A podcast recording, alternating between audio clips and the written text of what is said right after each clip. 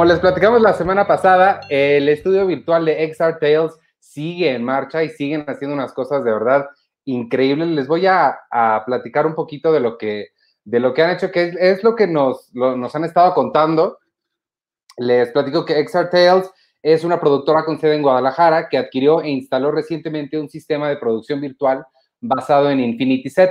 Eh, esto la convirtió en el primer estudio virtual de México y una de las productoras de vanguardia en toda Latinoamérica. Eh, según Sergio Muchastegui, el gerente regional de ventas de Brainstorm México, dijo que todo el proceso ha sido muy rápido pese a las restricciones por la pandemia mundial del COVID-19. Los técnicos de XR han contado con una efectiva atención remota desde los hogares de, sus ingenieros en España para la instalación, calibración y puesta en marcha del sistema recién recibido. La capacitación de los operadores de XR fue también de forma remota y cómoda. En, en 2018, XR Tales nació como una empresa de realidad virtual especializada en contenidos on location. Luego de ahí dieron el giro a la producción audiovisual. La adquisición del Infinity Set derivó de una visita al LA Castle, que es uno de los estudios de televisión y cine más avanzados del mundo. Ahí atestiguaron las posibilidades narrativas del sistema, como escenografía virtual, teletransporte y realidad aumentada. Los contenidos resultan así más atractivos para el espectador, a la par de reducir otros costos de producción. En XR Tales los resultados se han reflejado en unas cuantas semanas. Imagínate. En un tiempo récord ya hemos producido vistosos contenidos como Katrina y divulgativos y de entretenimiento como el talk show The Community, según eh, Adler Zamora, el director técnico de XR Tales. Actualmente están empleando un estudio en un proyecto de videos musicales con artistas y localizaciones en distintos estados en México y los integrarán con calidad hiperrealista gracias a este Infinity Set. Con esto, con todo esto, XR se evoluciona en un estudio con tecnología de última generación para la producción virtual de proyectos y servicios de cine, previsualización, postproducción en tiempo real y otras aplicaciones de la producción virtual. O sea que ya saben ustedes, amigos, si alguno de ustedes está por producir algo o tiene interés en producir o ya está incluso produciendo y les interesa este sistema de, realidad virtual, el Infinity Set, creo que es una excelente opción para que se acerquen con ellos en XR Tales. Está aquí en la, en la descripción del, podcast, en, todas las plataformas va a estar la liga y también en nuestro sitio lo encuentran. XR Tales es XR Tales, T-A-L-E-S, y, este, y nada, contáctenos para hacer sus producciones mejores. Y ahora sí, vamos a empezar con el programa. Sergio, ¿cómo estás? ¿Cómo te encuentras hoy? Bien, fíjate eh, que... Eh, eh, espero que seas Sergio, sigo sin saber si eres Daft o Punk, pero pues alguno de los dos nos acompaña hoy. Fíjate que este casco está mejor que el anterior, o sea, el otro, el otro sí siento como que me ahogaba, este siento nada más como que, como que estás en, en debajo del agua, ¿no? Cuando, cuando se te tapan las orejas, que ya no son orejas las que tengo, sino son como, como cosas robóticas. está más fresco, está más fresco este. ¿Ah, sí? Sí, no, totalmente. ¿Te, te, escuchas un poquito como si estuvieras abajo del agua o pues trajeras un casco puesto? Creo que con el pasado te escuchabas un poquito mejor, pero, pero funciona. Sí, es nada más, nada más para presumir también la silla, la silla de, de emperador eh, Palpatín. Oye, eh, eh, también hay que decirles a, nuestros amigos, pues escuchas, quien nos esté viendo en vivo, bueno, quien nos está viendo en vivo ya sabe, ¿verdad? Pero quien no sepa que transmitimos en YouTube esta vez, estamos en vivo en YouTube, estamos probando esa, la plataforma de, allá, a ver qué tal, qué tal nos funciona esa. Así es. Pero, pero ya, todo, pero ya. Pero ya hay que poner como creo que estás poniendo, ¿no? Los links de, en Facebook. Sí, sí, los estoy poniendo, ahorita justo por eso estoy como no hablando tan fluido, porque los estoy poniendo al tipo que tengo que multitasquear aquí. Y este, y ya, pues espero que empiece a llegar la gente. Lo que no sé, ellos nos, aquí también tenemos comentarios en vivo y todo, ¿sabes? Sí. Ok.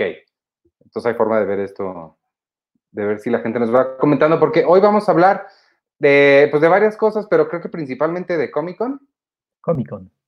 Hoy es, cuando estamos grabando esto y transmitiendo en vivo, es martes 21 eh, de julio, pero el 22 empieza Comic Con, el miércoles 22 empieza Comic Con at home, le están llamando.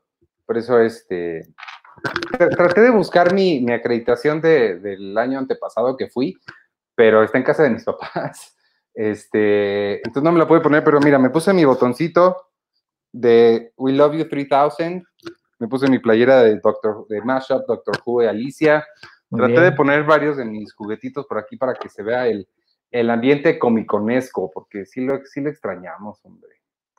Sí, eh, fíjate que yo estaba pensando quien, quien hubiera cubierto Comic Con, o de hecho, pues toda la gente que cubre Comic Con, eh, hoy sería el día en donde pues ya te vas a dormir, pero al día siguiente tienes que pues ya tomar el avión porque es el preview night.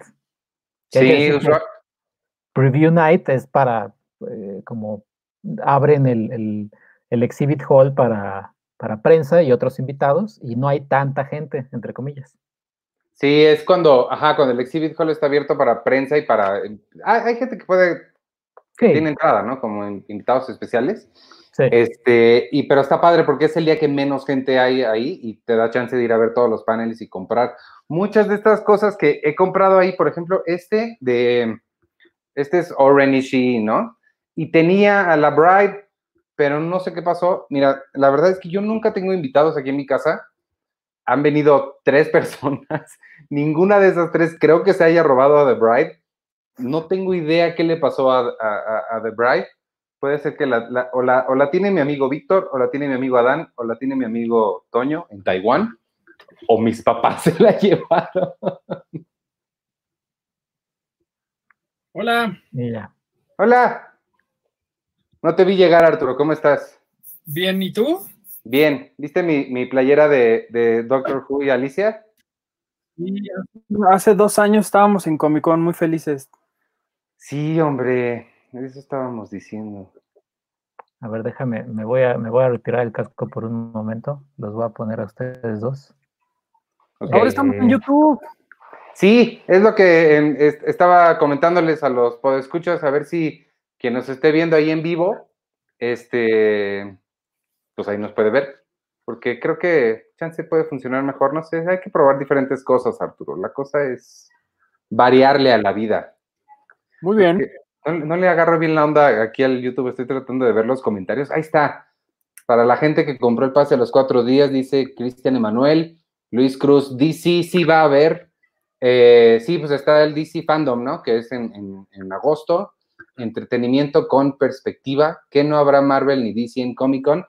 Hay muy poquitas cosas. Sí hay, ahorita vamos a platicar un poquito más de los paneles. Marvel sí tiene, pero es Marvel Comics.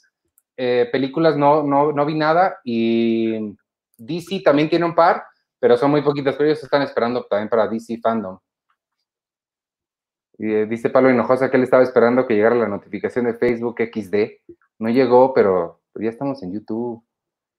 A ver qué tal nos funciona esto. Bueno, ay, ¿saben qué? No di la bienvenida. Hoy, ¿qué número de podcast es, eh? 200. Somos, mira, estamos súper preparados. Estamos listos para todo lo que pueda venir.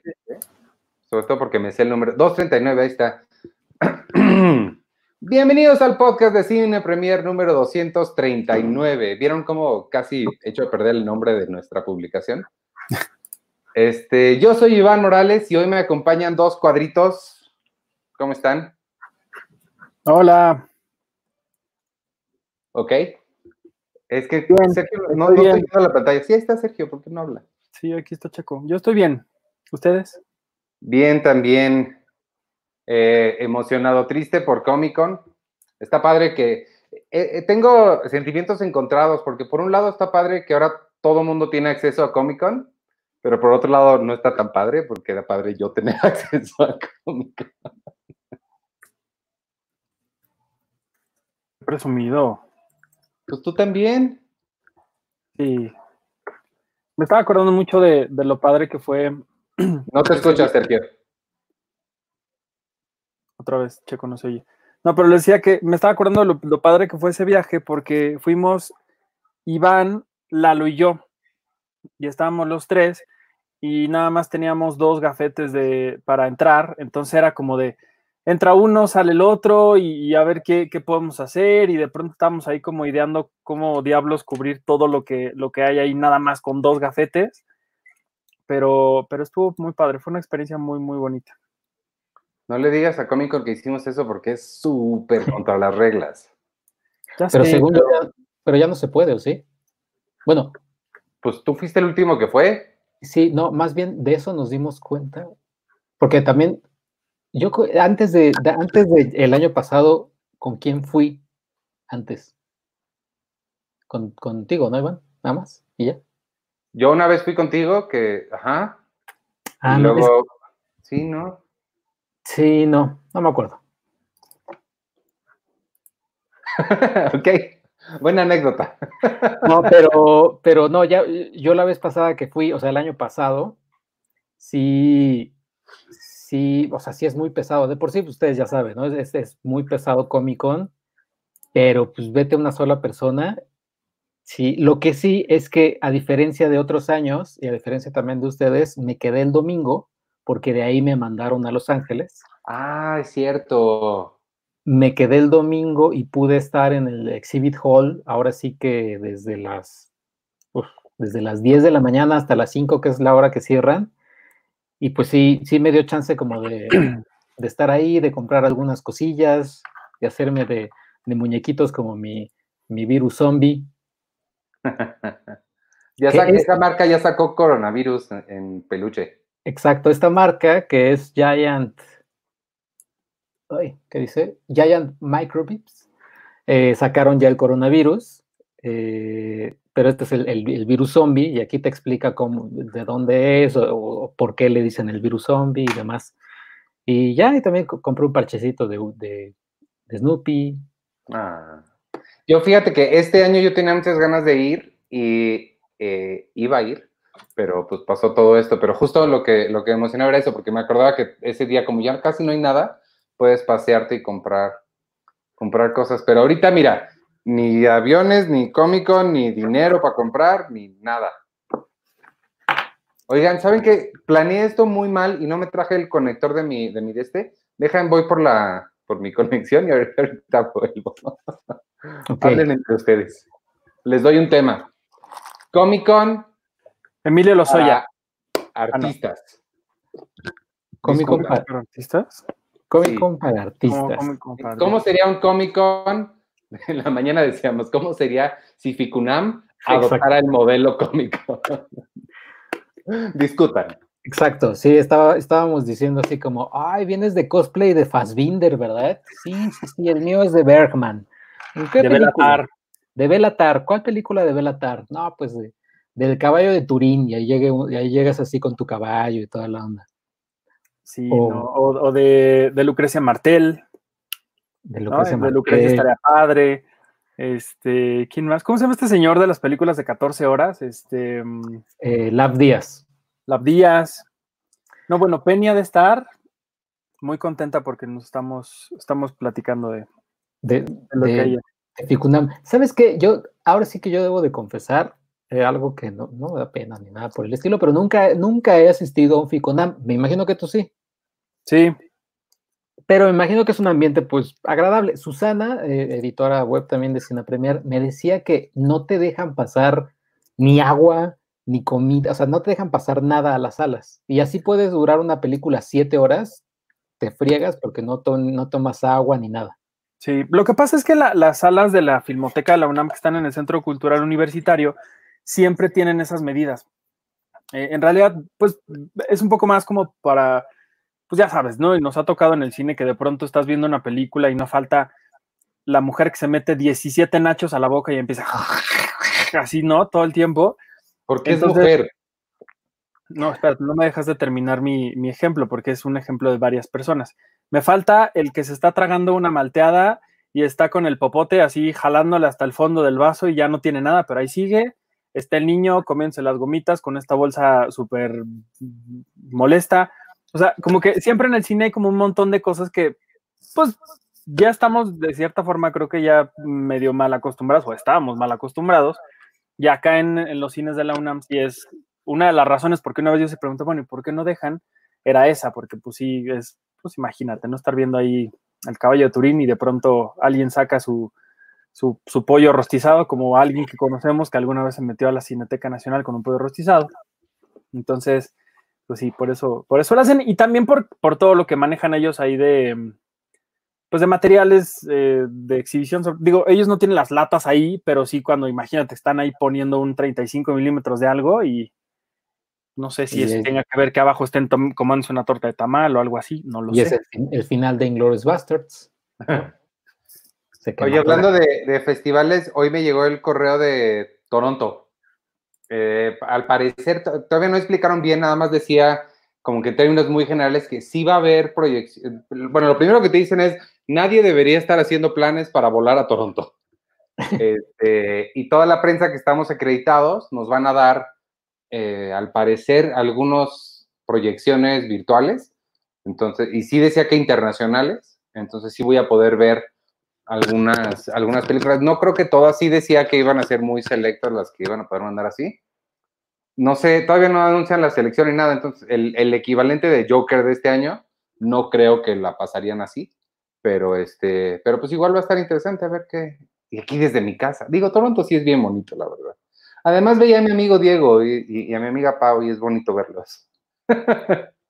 sí, pues creo que al final, creo que al final los, los festivales o Comic, Comic Con, etcétera, pues es lo padre, ¿no? Estar, estar allá, ver, ver, ver a la gente en cosplay o en, un festival, meterte a ver una película a las 10 de la mañana con, con tu café, y luego sales y te vuelves a meter a otra película. Sí, la verdad es que, o sea, está padre esta idea que está haciendo Comic Con, que ahorita vamos a hablar un poquito de lo que van a, estar pasando. Pero pues yo creo que sí, el, el, el 80% o más de la experiencia es estar ahí. O sea, fuera de, fuera de chiste de que si tenemos nosotros este, la posibilidad de ir por lo que hacemos de trabajo y todo, la realidad es que incluso la gente que va no de trabajo, sí es pues, estar ahí es convivir, es ver, es ver a la gente en vivo. El Hall Age, cuando entra cualquier elenco, que además eso es lo impresionante, es como la burbuja de, de Comic Con, que igual pasa en los festivales, que la película más chafa, pero estás en Toronto, estás en Venecia, estás en lugares increíbles y te gusta la película nada más porque, por donde estás, ¿no? Y este, sí le quita, le quita mucho el, el, no poder estar ahí en vivo, pero pues ojalá que, ojalá que pronto se pueda, podamos regresar a la vida. A la vida. Ojalá que pronto. Pues Morelia está, sigue con sus fechas de octubre, entonces no sé cómo le vayan a hacer. Pues yo tampoco. Sí, sí está. Sí, está difícil. Pero bueno, ¿tuvieron oportunidad de ver el, calendario de Comic Con, lo que viene, lo que tendrán? Sí, bueno, viene el miércoles, pero, pero va a haber New Mutants y otras cosas, ¿no? Pero eh, también va a estar Isaac Svan y este. Ay, vuelven. Isa López. Isa López. Isa López. Este. Mm, ay, bueno, todos los animadores de. Rita Basulto, Carla Castañeda. Luis Telles, eh, René Castillo, Sofía Carrillo. Eh, mm, ay, se me fueron ahorita los nombres.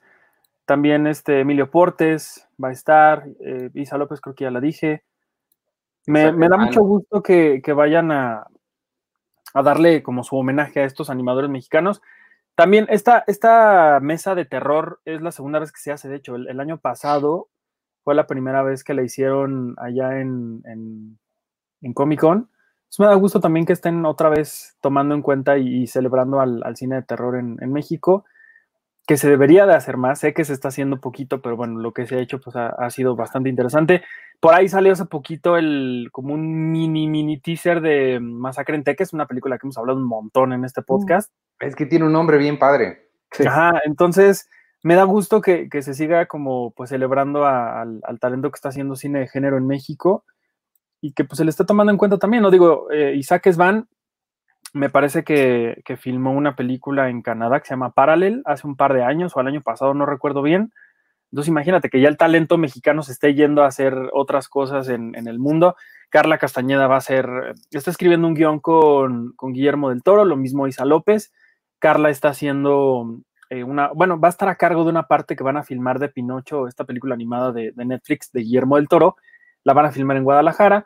Y pues bueno, también Isa López que ha hecho creo que un par de series, también creo que tiene algo que ver con Bloomhouse, o sea, también Isa López está como pues, muy, muy solicitada en, el mundo y eso también está bien padre. Sí. Eh, nos está preguntando entretenimiento con perspectiva. Oigan, ¿habrá cuestiones de cine en Comic Con? Sí, sí hay. Eh, no muchísimo, la verdad, pero sí hay. Creo que sobre todo se debe a, lo que decíamos hace rato, que DC y Disney tienen sus propias convenciones, pero sí, sí va, sí va a haber. Este, pues mira, yo saqué del, del jueves la que, lo que a mí me llamó la atención, son, son varias. Este, está Utopia, Utopia, que es un, un, un nuevo programa que, que, suena muy interesante. Ahí va a haber un panel de Upload, Upload, que es la mm. serie esta de Amazon Prime con el hermano de Arrow, ¿cómo se llama? Eh, Robbie mm. Amell.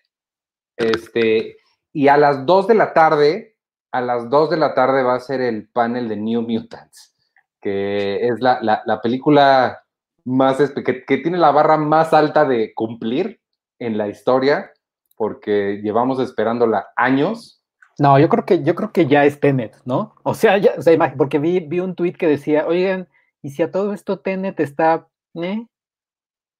Sí, también, ¿eh? O sea, creo que ya Tenet ya llegó al, al como este meme de, de, la película de los Coen Brothers, donde sale este, ¿cómo se llama? James Franco, y cuando lo van a, cuando lo van a colgar, y le pregunta a, a, alguien que está al lado de él, ah, es la primera vez, ¿verdad? Que te cuelgan. O sea, que New Mutants es James Franco viendo a, a, a, Christopher Nolan y Tenet de, ah, es la primera vez, o ya es la tercera vez que te cambian, ¿verdad? Desde fecha.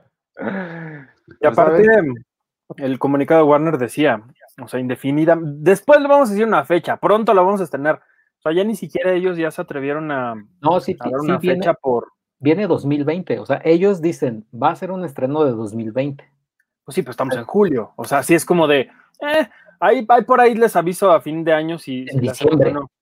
Ajá, pero a lo que me refiero es, eh, Warner todo el tiempo estoy diciendo, no, no, va a ser este día, va a ser este día, y empezaron como a mover tantito las fechas, y ya para que ellos mismos hayan dicho, ¿saben qué? Mejor, luego les digo. Yo pensé está... que le habían pasado para el año que entra, no sabía que decía 2020. El, el, bueno, el comunicado del Toby Emmerich, el presidente, el CEO de Warner, dice, pues sí queremos, sabemos que es un estreno muy diferente, un estreno global muy diferente, pero sí es, les vamos a dar una fecha en 2020, o sea, una fecha para estrenar en 2020 de Tenet, que yo creo que al final va a ser, al final es, todo esto va a cambiar y creo yo que Tenet va a llegar al último o del, a Estados Unidos y primero sí. a Zelanda, que Nueva Zelanda están increíbles porque tienen poqui, poquísimos casos de coronavirus. A Nueva Zelanda. Ajá, y ya. Pues sí. De ayer estaba viendo que los Reyes de España fueron al cine. En una, en una cadena que es eh, como filial de Cinepolis, o no sé si sean de los mismos dueños o cómo, pero, pero ahí andaban los Reyes de España, muy contentos. Y, y les tuiteó Alejandro Ramírez. Gracias a los Reyes de España por haber ido al cine. No sé si habrán pedido su, sus crepas y sus cosas de las que estábamos hablando al principio de esta charla. Una eh, crepa real. Una crepa real, unos taquis fuego en, en, en las palomitas. Wow. No sé, no sé qué habrán pedido. Pero también sé que en España también la cosa no está tan particularmente bien en los cines. La gente creo que no está yendo tanto. Igual aquí en México. Entonces, no, sí, da miedo. Pues sí. Oye, y, y pero entonces decías de New Mutants, y después. Este, a las 3 de la tarde, uff, a las 3 de la tarde está The Boys, que también la serie esta de los superhéroes malos. Oh, o de la, la Ah, sí, es un, es un panel de la voz. de La Voz México. ¿Con Belinda? Este, no, The Boys, con, no se llama, no sé cómo se llama esta muchacha. La, Kelly Clarkson. Y este, ah, la que sí sé es Elizabeth Chu. Este, la serie esta de superhéroes malosos en, en Amazon Prime, que está padre. Y ya viene que es la segunda temporada, ¿no? Se va a estrenar, me parece que es agosto, septiembre, también The Voice. Entonces, pues va a estar padre a ver qué, qué dicen en ese, en ese panel. A las 3 de la tarde hay un panel de Thundercats. Hay como mucho, mucha nostalgia también. Creo que ellos, al igual que nosotros y que todo el mundo estamos desesperados por, por pensar y vivir en el pasado. Entonces hay un panel de Thundercats, un panel de Bugs Bunny celebrando los 80 años de, de Bugs Bunny. Y, este, y pues ya, ese es el jueves. Entonces termina a las 6. Eh, a las 6 es un panel que se llama eh, las mujeres más peligrosas de Comic Con, cómo construir una mejor heroína, que, pues sí, usualmente los paneles grandes son como a esa hora, ¿no? Sí. sí, normalmente son los, los que cierran, los que cierran la, el día. Y ya, y en la convención normal, pues era cuando todo se atasca, o sea, cuando intentas salir, imagínense si han ido a un concierto, si han, si han ido a un partido de fútbol, cuando acaba y te tienes que salir, cómo se atasca a la salida todo eso, eso es por 10 Comic Con. O sea, todo mundo.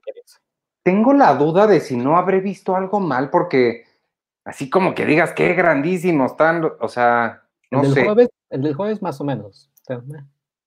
Bueno, el, el, viernes empieza un panel de Charlize Theron, la Evolu e, Evolution of a Badass se llama. Este, ah, mira, después a las 10 hay uno de DC, a las 10 de la mañana se llama DC at Home Day One. Entonces ahí yo creo que van a hablar de varios títulos de DC. A las 11 es el de Marvel Comics que, que preguntaban hace ratito. Es Marvel Comics, entonces dudo que hablen de, de, algo de las películas, pero, pero pues siempre es interesante ver lo que están haciendo en los, en los cómics. A las 11 también, al mismo tiempo, es uno de Vikings, eh, celebrando seis años de la serie, que sé que a mucha gente le gusta, le gusta la serie Vikings, entre ellos mi amigo Víctor, que ya se apuntó muchísimo para cubrirlo. Este, a las 12 hay uno bien padre que sonó padre, que se llama Zombies y el coronavirus. ¿Cómo planear para la siguiente pandemia? no sé de qué se trate, pero suena, suena muy divertido. Este, y a las, y, y, y ya, esos son los, los, grandes de ese, de ese día, por eso tengo la duda de si no pero le revisé todo y no encontré así que digas las grandes, grandes cosas. A la una hay un taller para aprender a dibujar tortugas ninja. Ah. Eso está bonito. Mira, nice. Cristian Farinango dice que Netflix debería tener su propia convención. Ay, no sé. Eh, de con Dark. Ronnie, con, con Dark. No sé si Netflix debería tener su propia convención. Con, con Cursed, maldita, que vi, que vi el primer episodio como cinco minutos. ¿Y hasta ahí llegaste? Pues es que dije, no, eh, como Sabrina, me pasó cuando vi Sabrina, creo que vi el primer episodio de Sabrina y dije, está increíble, esta serie va a durar bastante, yo no soy público, que les vaya bien, bye. Y Cursed, creo que también, o sea, la vi, dije, les, va a tener su público como Witcher, que tampoco aguanté, bye. ¿Sabes qué me pasó a mí con, con Sabrina Checo? Que dije, ah, no está mal, luego la veo. Se me olvidó. nunca regresé, nunca regresé a verla otra vez. Seguramente ustedes tienen alguna que otra producción de Netflix que les pasó lo mismo. Yo estaba viendo la de Maite Perroni, la de Oscuro Deseo. Ah, pero es que a ti, ¿por qué te gusta Maite Perroni? Sí, pero. Eh. Sí me pasó hace poquitito, pero no me acuerdo con qué. No me acuerdo qué serie empecé a ver que dije, ah, eh, sí, no, no es para mí. Gracias, bye. Oye, Vero H. Marín dice, creí que no iba a haber podcast porque ya habían regresado a la oficina. Uno, ¿por qué no habría podcast aunque regresamos a la oficina? Dos, ya no vamos a regresar a la oficina nunca, este, Vero. Esta es nuestra oficina. Este. Esta es nuestra oficina. Sí, no, literal, ya no, ya no hay oficina. es, es, home office permanente hasta que, hasta que todos ustedes se suscriban a la revista y nos empiece a ir increíble y la, y la, la gente de, que, que está parando la economía decida abrir la economía y podamos regresar a ser una empresa decente, este, no vamos a tener oficinas. Eh, entretenimiento con perspectiva, ¿qué opinan sobre Dark? Se me hace que entretenimiento con perspectiva es nuevo aquí, porque ya hablamos de, de Dark. Ya llegó Penélope. Bienvenida. Hello. Hola a todos. Qué bueno Estamos que llegaste porque me urge hablar del Ariel Penny y nadie me iba a hacer caso más que tú. Oye, el Ariel, y sabes qué también quería hablar, y seguro nada, nadie me iba a hacer caso más que tú, Arthur, de los lineamientos para rodajes. Está interesante. Está muy interesante porque nos habla de qué tipo de historias se van a poder filmar. Nada más les quiero, les, sí les quiero decir que tenemos 8.323 millones de eh, usuarios que nos están viendo. Eh, de, deben mantener ese número arriba. Podemos Oye, hacerlo cantando. Eh, no, rapid, no, rapidísimo, cantando. Luis Cruz dice, mi revista aún no llega, Luis Cruz dice, nunca llegará. ¿Por qué crees que nunca va a llegar? Seguro que sí llega. Escribe a suscripciones arroba cinepremier.com.mx. Ahí te lo te prometo que lo resuelven. Hoy en la mañana Víctor estuvo literal al teléfono con gente este, resolviendo los problemas. Tienen que recordar, amigos, de verdad, lo que les dije hace rato, se los digo en chiste, pero no es tan chiste. Sí somos una empresa muy pequeña. Los que ven somos prácticamente la mitad de todo el equipo completo. Este, entonces, es, es, con nosotros con quien estás lidiando, no es con, no es con nadie más, no es una empresa, eh, no, no, hay mucha más gente arriba de nosotros. Bueno está, bueno, está la empresa de mensajería que contratamos y, y, cuando les decimos que hubo problemas con la empresa de mensajería, de verdad no les estamos mintiendo. No, claro, a lo estamos, que, estamos encima de ellos todo el tiempo, eso sí. A lo, a lo que me refiero es que justo somos nosotros mismos quienes están viendo estas cosas, entonces con confianza escríbenos, de verdad. Eh, la persona que lleva, que lleva esto es, es, mi amigo Víctor, que hace rato les dije que él es fan de Vikings, y con él, con él hablas y, y van a llegar a, él te puede dar soluciones más, más específicas sobre, sobre tu caso. Suscripciones arroba cinepremiere.com.mx. Este. Ah, bueno, déjame seguir antes de que se vayan con el Ariel y con Fassbinder y no sé de qué más quieren hablar. Eh, el viernes, eh, ah, ya les conté del viernes, el viernes termina con. Eh, sí, no. El sábado, ah, el sábado hay uno bien padre a las 11 de la mañana, se llama Back to the Moon and Beyond with NASA. Es un panel en el que van a hablar, eh, va a estar un, astronautas hablando sobre el regreso a la Luna. Acuérdense que para 2024 está el proyecto, la misión Artemis, que va a colocar a la primera mujer y al siguiente hombre en la Luna. Eh, ya, ya están trabajando en eso, ya está hecho, no es un plan de quizás, ya se está haciendo, se llama Artemis y en 2024 van a llegar a la Luna, vamos a llegar a la Luna otra vez. Este, a las 11 de la mañana es DC at Home día 2, que supongo que hablarán de estos proyectos que, que trae DC. Eh, a las 11 de la mañana hay un panel de Los Simpson. Ese uh. va a estar bueno. Puede estar interesante Los Simpson. Ese día también está Cosmos de Possible Worlds. Ah, yo no vi eso. Sí, está, ahorita les digo a qué hora, pero también está Cosmos con Neil deGrasse Tyson, está bien padre ese. Es como muy de ciencia, y no me acuerdo si ese mismo día también está, ahorita que estabas hablando del de, de regreso a la luna, eh, creo que sí es el sábado, la, esta serie de Disney Plus que se llama The Right Stuff, que es el mismo nombre de la película, eh, justamente que nos va a dar una mirada, o sea, es la primera serie original de Disney Plus que tiene guion, guionada y tal cual es la historia como de la carrera espacial con, con actores interpretando a los astronautas, John Glenn y todos ellos. Y es producida por DiCaprio. Pero y es producida por la, la, compañía de DiCaprio. Pero ¿cómo, cómo, ¿cómo dijiste que es la primera serie de Disney Plus? Es la primera serie original de Disney Plus guionada.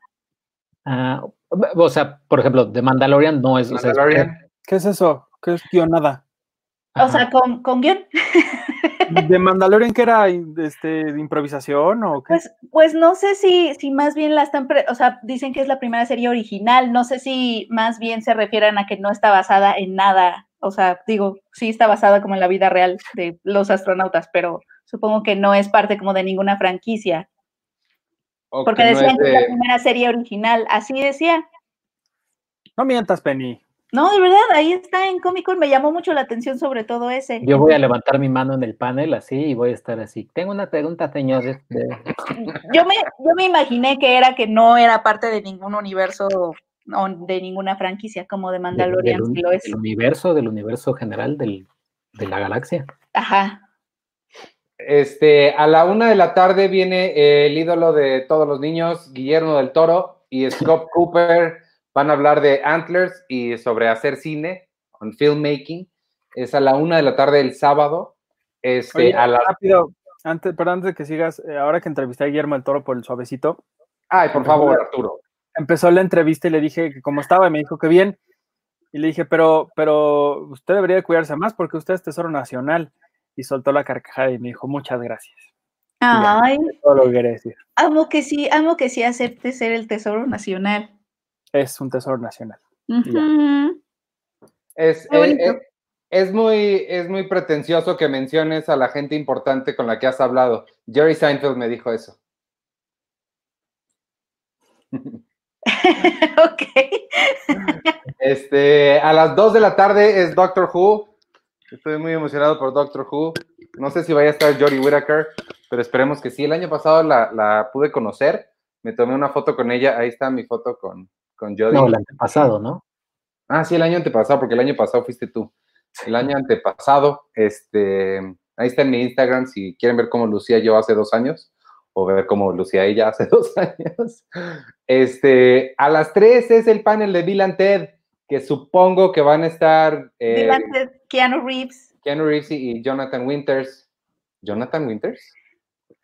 Bueno, eh, tengo ganas de verlas, espero que, que las, que las pueda ver. Ah, ya me acordé ahorita que estábamos diciendo de qué cosas habíamos empezado a ver y que a los cinco minutos la quitamos. No fue una serie. El sábado ya ven que me pongo a ver cosas viejas o, o raras o que hace mucho que no veo. Vi, este, vi La Playa de DiCaprio y, y Danny Boyle. No está tan padre como cuando yo tenía 17 años, que la vi por primera vez, pero está bien, pero no está tan padre. La que no aguanté, no soporté y la quité, casi tiro mi computadora a la, por la basura, fue El hombre de la máscara de hierro. Me cae muy bien DiCaprio. No, mi en- vida, no, yo- a mí Sí. me encanta esa. Sí, No, oye, no, pero no. mira, yo me acuerdo, eh, sí te gusta un montón, pero ya sé por qué te gusta, eh, Checo, por- porque hay muy malas actuaciones ahí, no, obviamente no de los tres mosqueteros que son grandes actores, Nada más de este, cinco minutos. pero la reina Anne, híjole, híjole, híjole, híjole, todavía me acuerdo de ella. Hay una parte donde llega y le dice, no, no, love you both, I love you both. No sé si te acuerdas de esa parte donde, donde, se- donde se descubre, ves que, o sea, no estoy dando ningún spoiler, pero el plan que tienen fracasa y lo atrapan Ah, ¿no? al, sí, al- sí. al- a Leonardo DiCaprio, gemelo bueno, y ahí es cuando entra la reina y, no, I love you both, y le hace así en sus hombros, I love you both. No, Yo, yo cuando matan No, me No, acuerdo, no, no. no me acuerdo de esa película y mira que en la escuela me la dejaron ver como tres veces, creo. Era, era como así de, tienen que ver el hombre de la máscara y "Ah, otra vez. yo cuando Sí, matan a este, a este Gabriel Byrne, que era, que es D'Artagnan, ¿no? Gabriel Byrne. sí. sí, Bueno, lo matan, pero eh, el lo otro día matan que estaba- terrible. es muy demasiado malo. porque es, porque es el, el- el increíble D'Artagnan y que todos lo respetan y uh, comandante de guerra, lo que quieras. Y se detiene así, cuando va a matar eh, el hermano malo al hermano bueno, él se, él se mete así como, ay no. Se mete, se mete así como de espaldas sí. y, y el cuchillo le da en la clavícula. Yo no sé, digo, yo no sé de, de heridas, de- digo, nunca me han acuchillado, pero no sé si, si te entierran el cuchillo en la clavícula con una fuerza así toda así ñanga, te mueres. Porque ¿Pero además es como, ah, ah, y se, se, se avienta al piso. No, está muy rara esa escena. ¿Por de qué la han visto? Yo, o sea, yo la vi cuando salió en el cine, no recuerdo absolutamente nada de lo que están diciendo, pero no vi, la, la quité porque, ¿sabes qué es lo que más me molestó? No soporto, no soporto la inconsistencia interna. O sea, las películas tienen que tener consistencia interna, lógica interna. Yo te acepto que los franceses hablen en inglés, con acento británico o lo que sea, o que hablen con acento francés, pero me molestó demasiado que unos hablan con acento, o sea, DiCaprio habla con acento americano, Gabriel Byrne habla con acento británico, Gerard Depardieu es francés, empezó a hablar con, ay no, no, no, la quité. Y fíjate que la semana pasada vi Waterworld, entonces aguanté mucho más fácil Waterworld No que. El hombre de la máscara de hierro. Yo, yo, sí la, yo sí la vería completa, o sea, sí la disfruto. Me hace reír lo de Sí, la reina. Anne, pero sí, sí la disfruto, la verdad. Y sí, Leonardo DiCaprio además habla como, es el, como californiano, ¿no? O sea, está Sí, habla, de- nomás de habla. todos estos acentos, o sea, surfeando. It's no my sé. brother, my blood. no, I love you both. I love you both. No, Bueno, no sé, no sé pensar. Eh, eh, todo esto empezó porque es el panel de Bill and Ted, que tengo ganas de volver a ver las de Bill and Ted. Y a las 3 hay otro que se me hizo bonito. Yo no soy fan del anime, pero pensé que les podría interesar a nuestros podescuchas. Se llama Sailor Moon, The Power of Friendship, el Oh, poder de la, The, de the- la the- amistad. the Power of Female Friendship se llama. Ah, le quité female. pero está, se ve bonito. Sí, se ve bonito, la verdad. Este, a mí, a mí, yo, yo nunca fui tan fan de Sailor Moon, pero, o sea, a pesar de no verla, muy raro, sí, sí sabía perfecto de qué se trataba y quiénes eran todas y cuál quería ser yo, o sea, sí era muy raro saber todo eso y realmente no la seguí, entonces sí fue todo un fenómeno. Este, déjame eh, contestar un par de, un par de cosas. Este, Cristian Farinango, me gusta que hagan en vivo en YouTube. Qué bueno, porque eso es justo lo que estamos haciendo. Sí. Eh, Luis Eh, Cruz pregunta que si ya vieron la serie de Zac Efron. ¿Alguien ya la vio? No, la de viajando con Zac Efron, piénsalo, tú y Zac Efron por el mundo. unos- solo unos episodios. No están nada mal, ¿eh? No están nada mal. El, el que más me ha gustado hasta ahorita es el primero, el de Islandia. Y uno por, por todo lo, lo increíble que ellos están haciendo su- el, el tema energético en Islandia. O sea, que sí está cabrón cómo están ocupando todos los recursos naturales y todo lo que están utilizando es súper renovable y, y amigable con el ambiente. Y además de que pues, Islandia siempre ha sido como uno de los lugares más increíbles que a mí me encantaría visitar, ¿no? Porque siempre es como muy mágico, muy, muy enigmático, no sé, muy, muy, muy extraño a, a- parece hasta ni siquiera parte de este mundo de tan bonito que es. Ujú. Entonces, está muy padre y me gusta mucho la como la inocencia de, de Zac Efron que pues vaya no es como el típico show de famosos viajando por el mundo, conociendo lugares, comiendo cosas raras, miren, luciéndose ellos, sino que sí sentía un Zac Efron como muy queriendo aprender de toda la gente que estaba, que estaba con él, o sea, preguntando las cosas que tenía que preguntar. También como siendo él un poco como medio tonto, como de, ay, no, mejor no pregunto esto porque no sé, qué tal que pregunto y, y voy a eh, sonar mal o algo así. O sea, él es realmente- todos nosotros. Ajá, o sea, y aparte, muy inocente, te digo, no una superestrella llegando a ábranme las puertas de todos lados y, quiero estar en lugares increíbles y ya, sino que realmente es alguien que está conociendo las cosas. Me ha parecido muy interesante, la verdad, te digo, a diferencia de todos estos shows que hay de famosos viajando por el mundo, creo que, creo que me parece como muy fresco, muy, muy interesante y, y sobre todo creo que una que otra lección muy interesante sobre lo que podríamos hacer, lo que no estamos haciendo y lo que estamos haciendo muy mal en términos de, pues, tener energías renovables, ser más amigables con el medio ambiente y pues todas estas cosas que, que deberíamos de seguir hablando aún estando en la pandemia, ¿no? Oye, está, eh, está padre, está padre. Me, me- me gusta esa idea que yo no la he visto. No, quiero, ya voy a empezar a ver I May Destroy You. Sí, es que sí, J. Duica nos acaba de preguntar si ya vimos I May Destroy You. He escuchado maravillas de ella. Creo que la, ¿Es la que la voy a ver este no, fin de semana.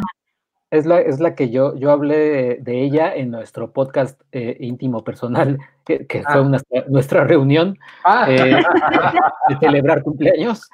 Eh, sí, hablé, hablé de I May Destroy You, está en HBO y la semana pasada hablamos de La Jauría, que para mí no, no aborda como este tema, estos temas complejos y delicados sobre, sobre violación y demás. Eh, pero I May Destroy You lo hace de una forma tan increíble y tan, su- o sea, es sutil, eh, utiliza, o sea, no se tira al drama como en 13 Reasons Why, que ya, ¿no? Eh, eh, violan a esta niña y, y- y es todo el dramón y toda la escuela es un drama y todo es horrible y asqueroso.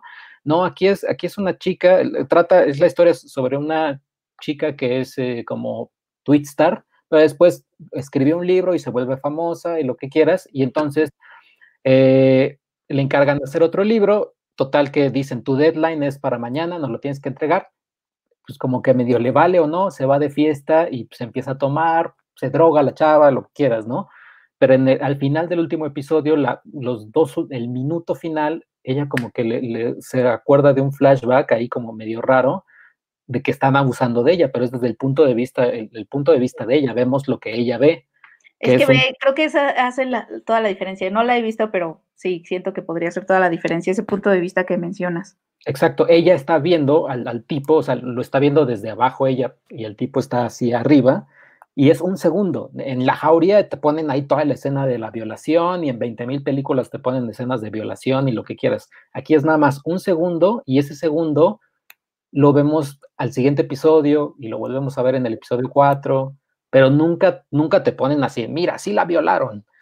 Y, y conforme avanza la serie, hay varios personajes que se cuestionan cosas sobre, que, dicen, híjole, es que yo no pensaba que esto fuera abuso. Eh, sobre, hay un, hay un, su mejor amigo que es gay, alguien se, se mete con alguien en, en Grinder, en que es una de estas aplicaciones, y no lo viola, pero abusa de él, pero él se siente como raro porque dice, es que o sea, me siento raro porque no sé, no me violó ni nada, pero no estuvo bien lo que me hizo. O sea, total que la serie sí, sí pone el dedo en la llaga en muchas cosas, sí incomoda la serie.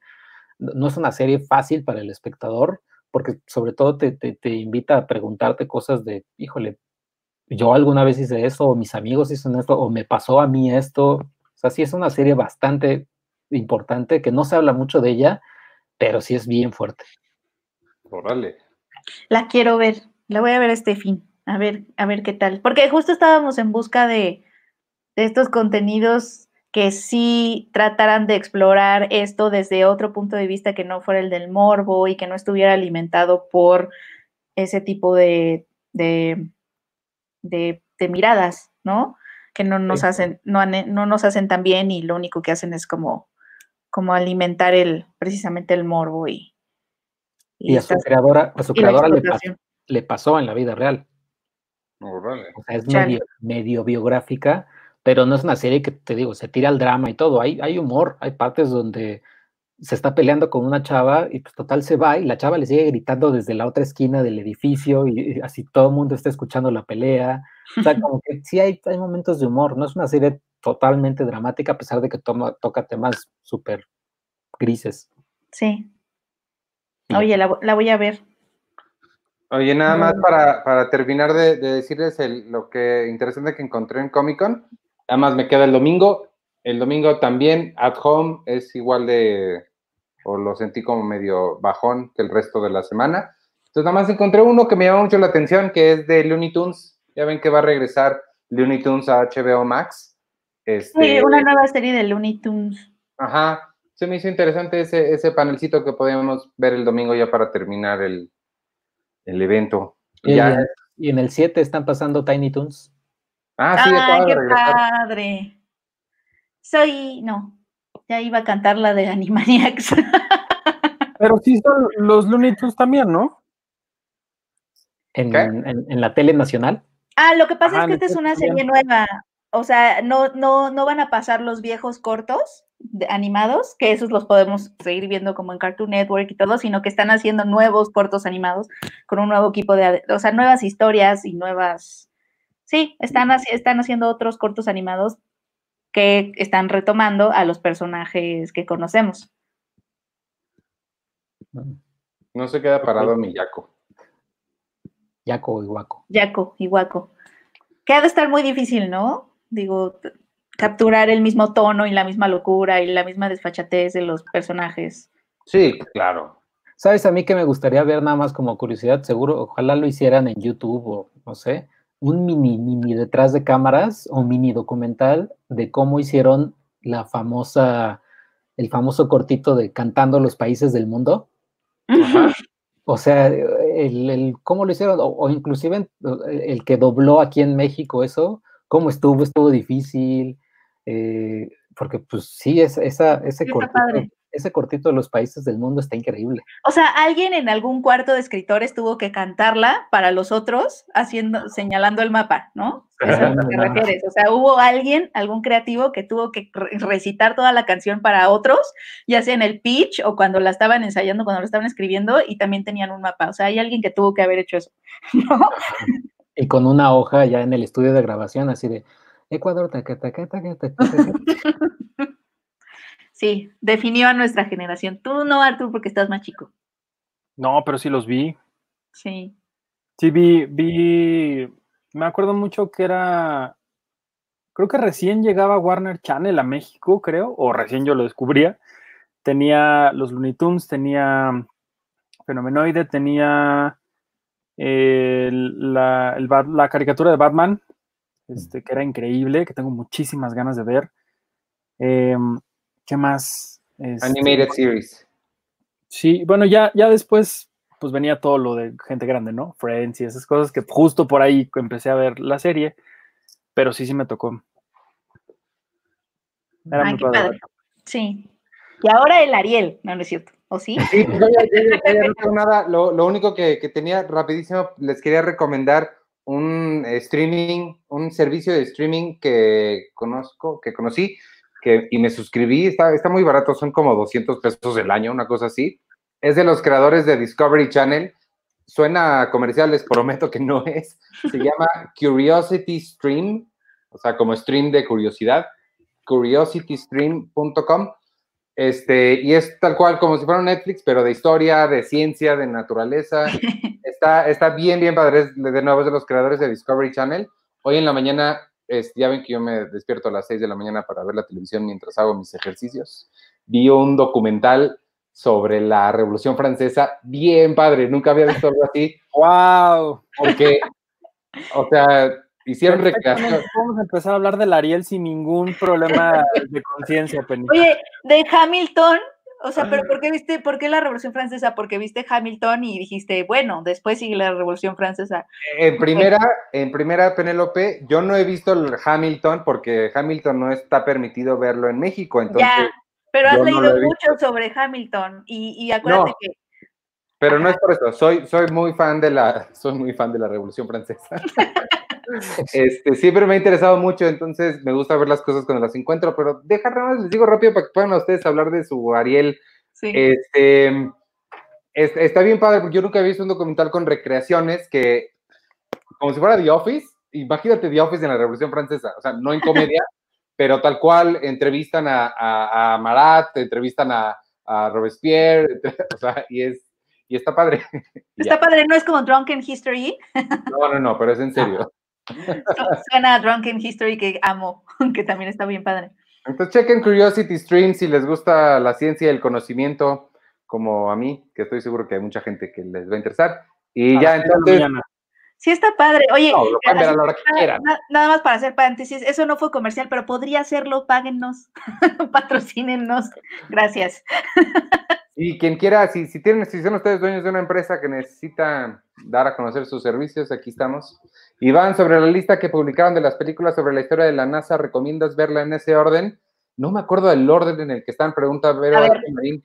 No. me No, acuerdo el orden, pero no, no están, o sea, eh, no es, es un orden aleatorio, es un orden que nos dio el, el- el señor Destino, pero, pero Pe- no, o sea, Película sobre la NASA y la carrera espacial. Ajá. Sí, quiero abrir la nota para, para verlo. Creo que, creo que Salud. sí está padre, no, fue, fue es- sí, Salud, Checo. tos. Está peor. Di que eso fue un estornudo. Cardi B así, coronavirus. No, es que estoy tomando mi té.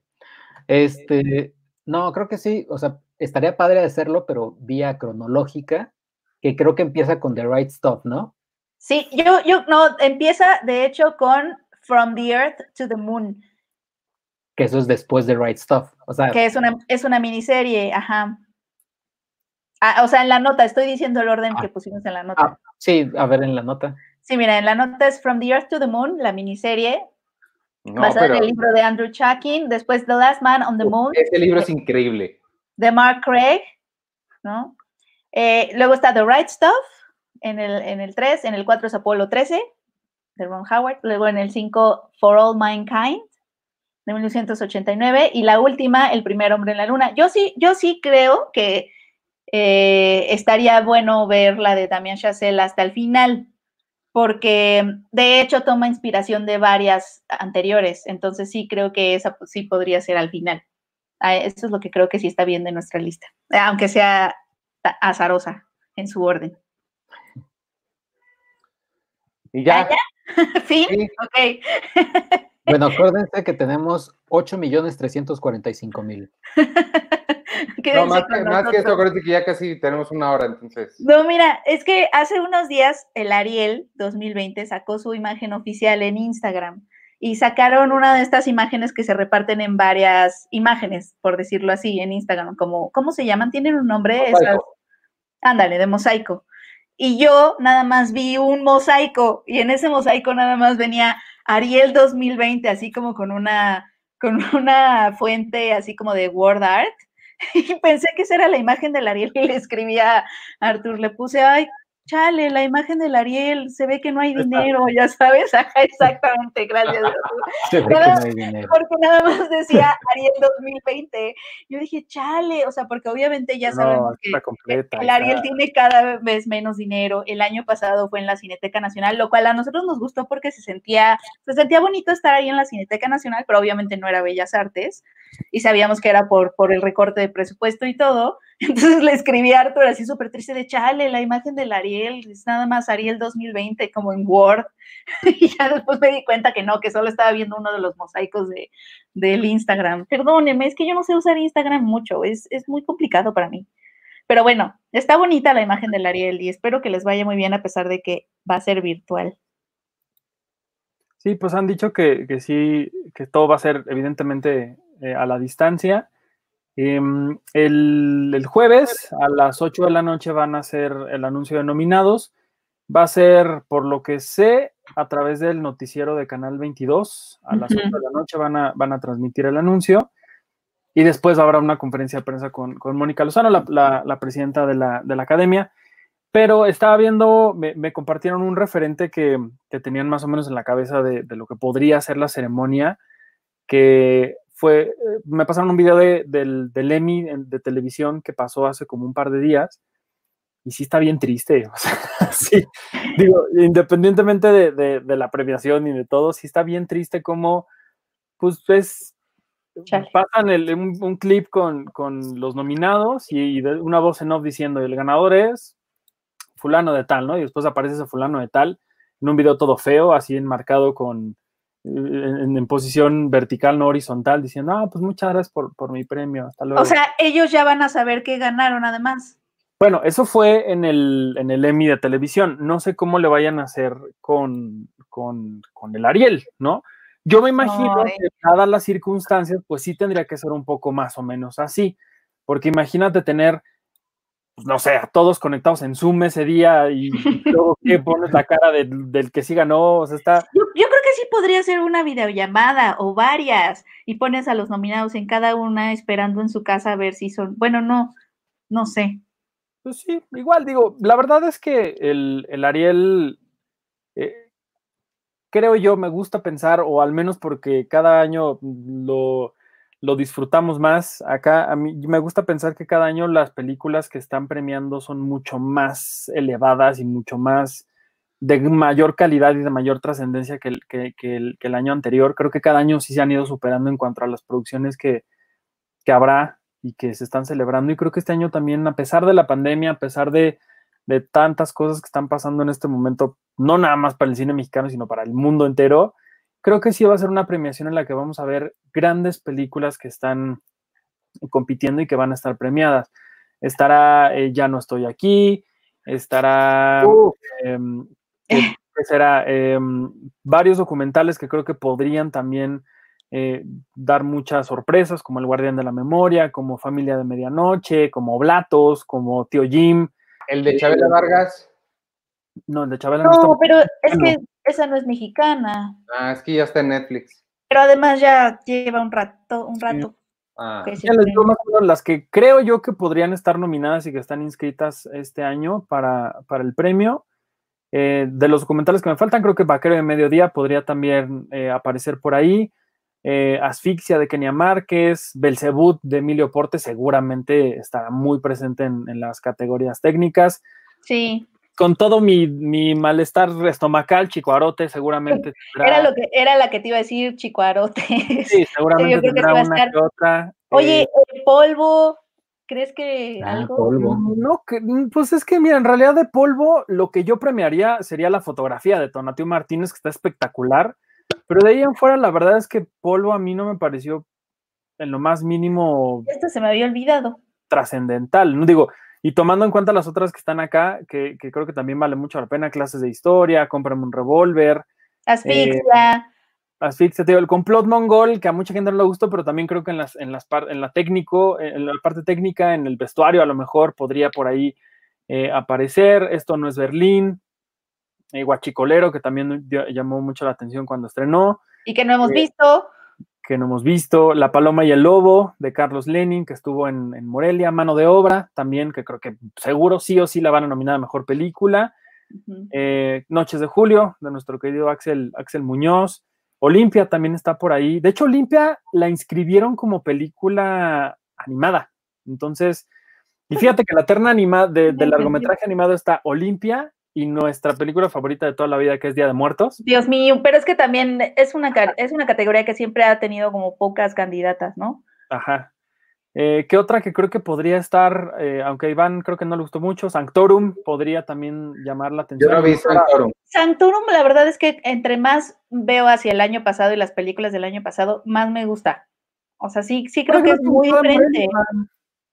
¿Eh? Fuera que no te gustó de Morelia. Sí, no. es que imagínense, amigos, escuchas que es una película que ubica, eh, desde, se ve el fin del mundo desde el campo mexicano. Eso es lo que pasa en Sanctorum, tal cual. Uh -huh. Está padre, o sea, es una mirada que no. Ah, no, sí la vi, me estoy confundiendo con platos o los platos. O platos. O platos, los Oblatos. platos. bueno, Sanctorum creo que Sanctorum podría estar o aparecer en en, en, la terna de ópera prima. Por ahí Solteras también está. Yo nunca entendí el furor por Solteras, la verdad. Yo tampoco. Nunca entendí qué rayos estaba hablando la gente de que era una gran obra maestra. Lo mismo que con Cine y la Regia, que hubo gente que enloqueció y dijo que era una grandísima película de los últimos años y no sé qué. Nunca entendí por qué, pero bueno, la inscribieron. Seguramente por ahí aparecerá Cassandra. Cassandra lo hace muy bien siempre. Cassandra sí podría estar en actuación. No, no sí. me sorprendería. Sonora de Alejandro Springal, que a mí me gustó mucho, a pesar de que el inicio es una cosa muy horrible, pero toda la, todo el resto de la película es fantástica. Creo que sin duda alguna a foto la pueden nominar. Eh, la fotografía de Sergei Tanaka. Eh, Joaquín Cosío a lo mejor podría estar nominado. Giovanna Zacarías también. Eh, Dolores Heredia por, por, Sonora. Vamos a ver cómo, cómo les va.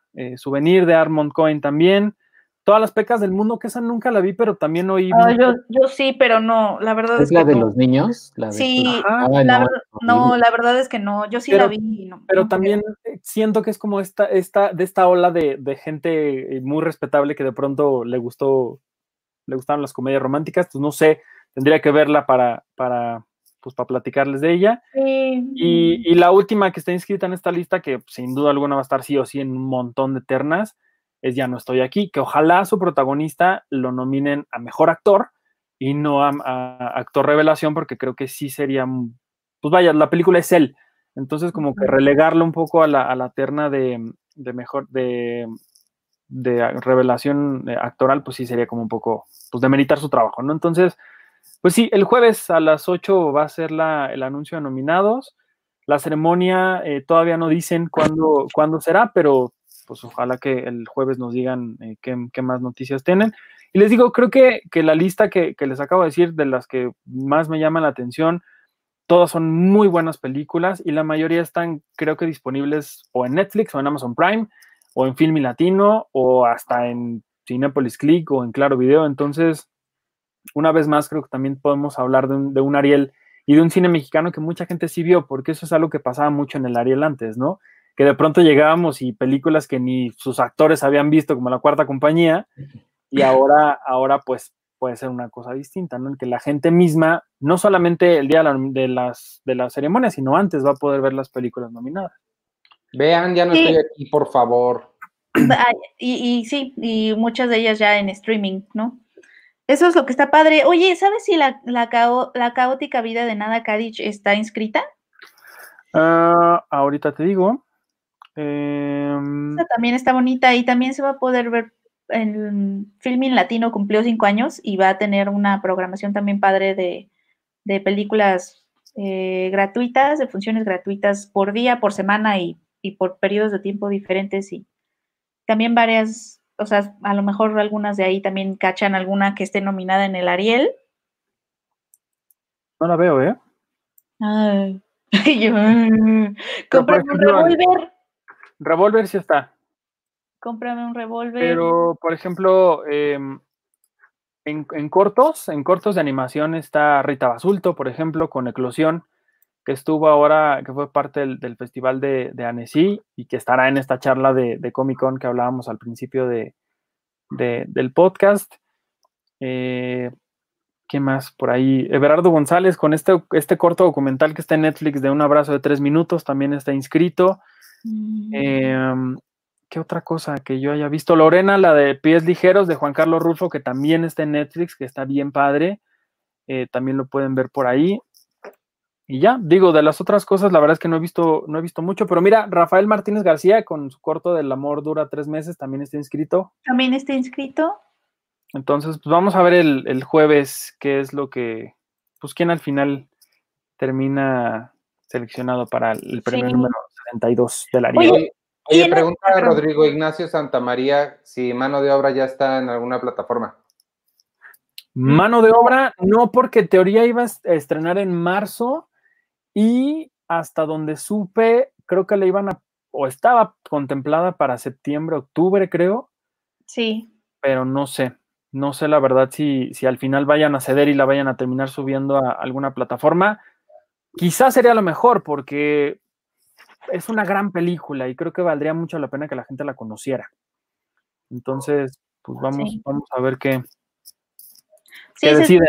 sí, se supone que estaba en- para septiembre ahora en las nuevas fechas, pero pues sí. Sí. Pues a ver A qué. ver qué tal, qué va a pasar con la vida. Ya les, ya les contaré.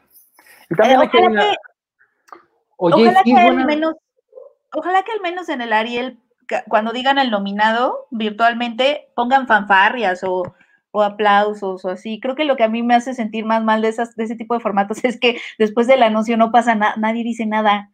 es el mismo problema de Comic Con y del teatro. Ajá, o sea, Eh, unos aplausos, unas fanfarrias, no sé, algo.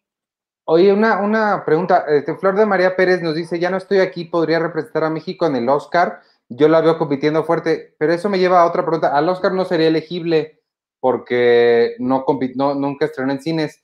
¿El Ariel no tiene ese tipo de restricciones? No, el Ariel no tiene, no tiene hasta donde yo sé eso, particularmente porque todas las películas que, de las que yo les acabo de comentar eh, estrenaron en, en un festival primero. Y eso es muy común que pase en México. En, en fin, en México hay un montón de festivales. o Entonces, sea, no requieren estreno comercial. Pues no, porque imagínate, si eso fuera una condición, que de cierta forma sí la es, o sea, sí, sí es, pero, Pero sí- imagínate sí la que hay, si ¿no? pidieran, sí la hay, pero imagínate que si pidieran así, ¿no sabes que necesitamos tres semanas en cines? Pues nadie podría competir al Ariel porque los cines nunca quieren exhibir cine mexicano a menos que sean comedias románticas. Y aquí en la lista que yo les estoy diciendo, las que están inscritas, hay un montón de comedias románticas que seguramente pues no van a participar en las nominaciones. Oye, pero, Pero- también cuando pasó lo de lo de Roma, eh, también, ¿no? Se, se tuvo que pasar aquí, ya saben, así como tres funciones en, en, en Sí.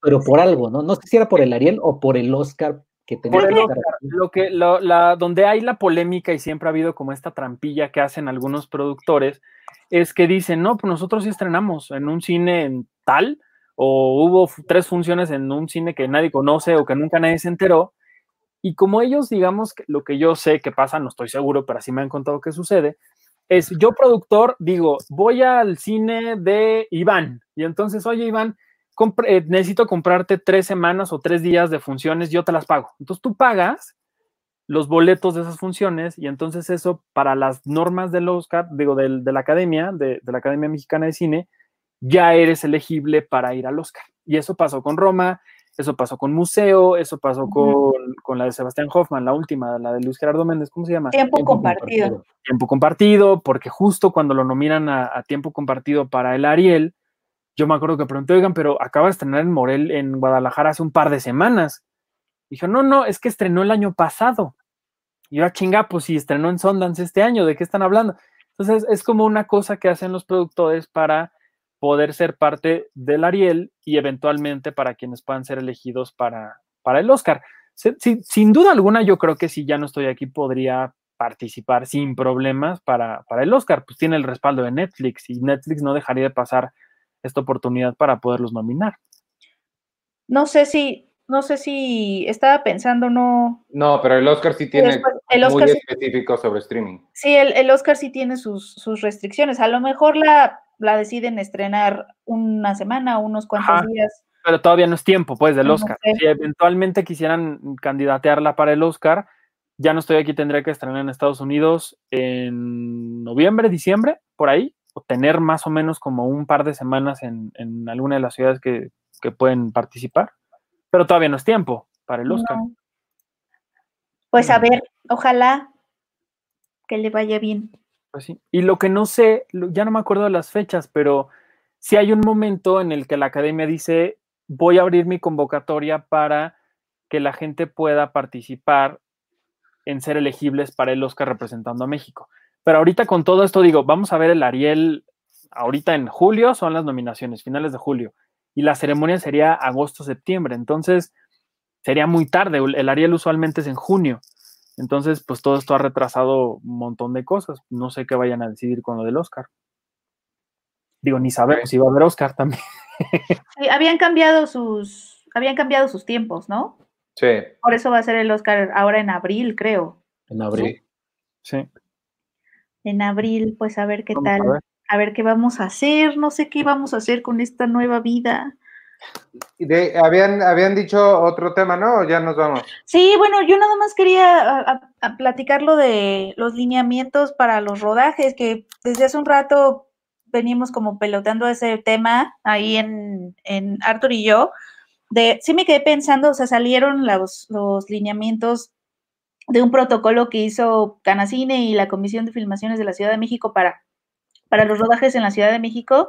Y ya saben, ese equipo de protección, son equipos de protección, que todos tengan su careta, su, su cubrebocas, que se le dé prioridad al trabajo en casa y el catering no puede haber, sino que tienes que comer individualmente, como todas esas cosas, pero sí me hizo pensar en eh, que, o sea, qué tipo de historias vamos a tener ahora, porque, por ejemplo, hace poco hubo un set visit que platicábamos Arthur y yo de, de unos cortometrajes que se hicieron producidos por Gaby de la Garza y el director estaba desde su casa dirigiendo vía Zoom.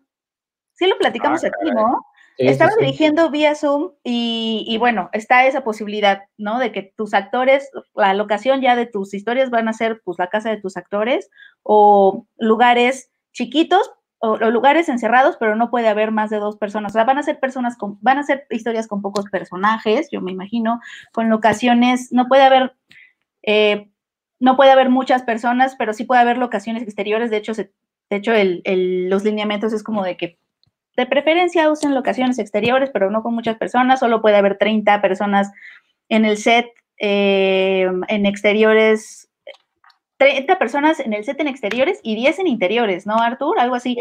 En el, en el semáforo naranja, que es en el que, en el que estamos, pero además cada colonia eh, tiene su propio semáforo, entonces si tú quieres, o sea, tienes que revisar cada lunes con la comisión de filmaciones si es que tu colonia en la que vas a filmar es- es- esa semana no está en rojo y si está en rojo, la misma comisión te va a dar como otras opciones de locaciones exteriores, entonces como que sí está padre que uses más locaciones exteriores, pero al mismo tiempo no puedes usar siempre todas, o sea, sí van a ser historias chiquitas, ya no va a haber, o sea, me imagino que no va a haber llamados de 12 horas, sino que va, va a haber, o sea, los tiempos de rodaje van a cambiar. Y yo creo que eso sí va a impactar en las historias, o sea, como no sé, de por sí, o sea, como historias mucho más íntimas, te digo, como, no sé, o sea, dos personajes. Sí, está cañón. A mí me pasa cada vez que ahorita estoy viendo series o películas o lo que sea que veo, yo no puedo evitar pensar, órale, en ese, en ese entonces se podían tocar las cosas. Y sobre todo en escenas de besos. Eh, justo, Sí, también justo- eso, ¿qué? o sea, el, el otro, no, no me acuerdo qué fue, pero era un, un personaje que se besaba con dos personas diferentes. Y sí, sí, sí Nice. pensé, híjole, Ay, no sé si- En Hamilton, ¿Qué- se besan qué ves? varias veces. Sí, o sea, como el contacto físico y, por ejemplo, leía que en Hollywood estas, estos presidentes de los grandes estudios, ya sabes, Pinewood y donde se filma Marvel y todas esas cosas, estaban como muy confiados en que ellos están invirtiendo mucho en productos de, de- de filtración de aire para que circule el aire, están como que, que- es toda una industria que además va a tener su boom pronto.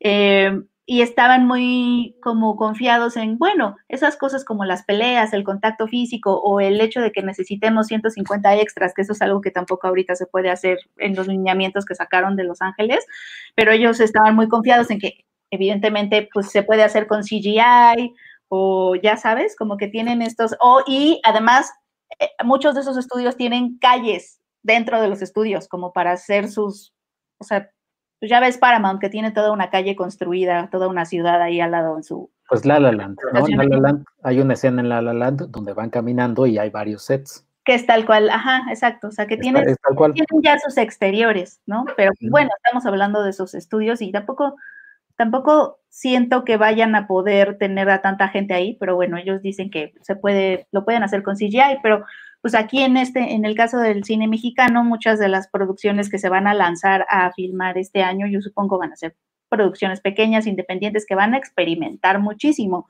no solamente con las historias, sino con los procesos de, colaboración entre el equipo, ¿no? Me imagino. Es como pues que sí va a haber como mucha experimentación, porque las, porque otra cosa, sí, ¿no? Era que las aseguradoras no te están, no están como asegurando las producciones, entonces todas pues las producciones grandes se van a pasar al próximo año y este año, pues los únicos que van a filmar este año son los que de verdad necesiten filmar este año y, van a tener que experimentar. O sea, sí va a haber gente haciéndolo y creo que eso va a impactar en, las historias que van a contar también.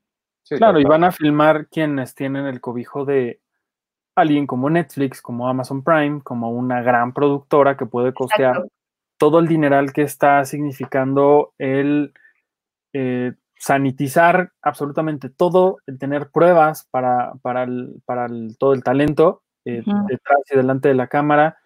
Eh, también imagínate la cuestión de, pues si alguien se te enferma, que eso en realidad no, no, nadie me lo ha contestado, bueno, se están contemplando eso, como yo no me imagino a una superestrella de Hollywood diciendo, sí, regresamos a trabajar, no hay pedo. Yo creo que se han de decir, si yo me enfermo, o sea, te voy a meter una super demanda y me vas a pagar todo y, ¿sabes?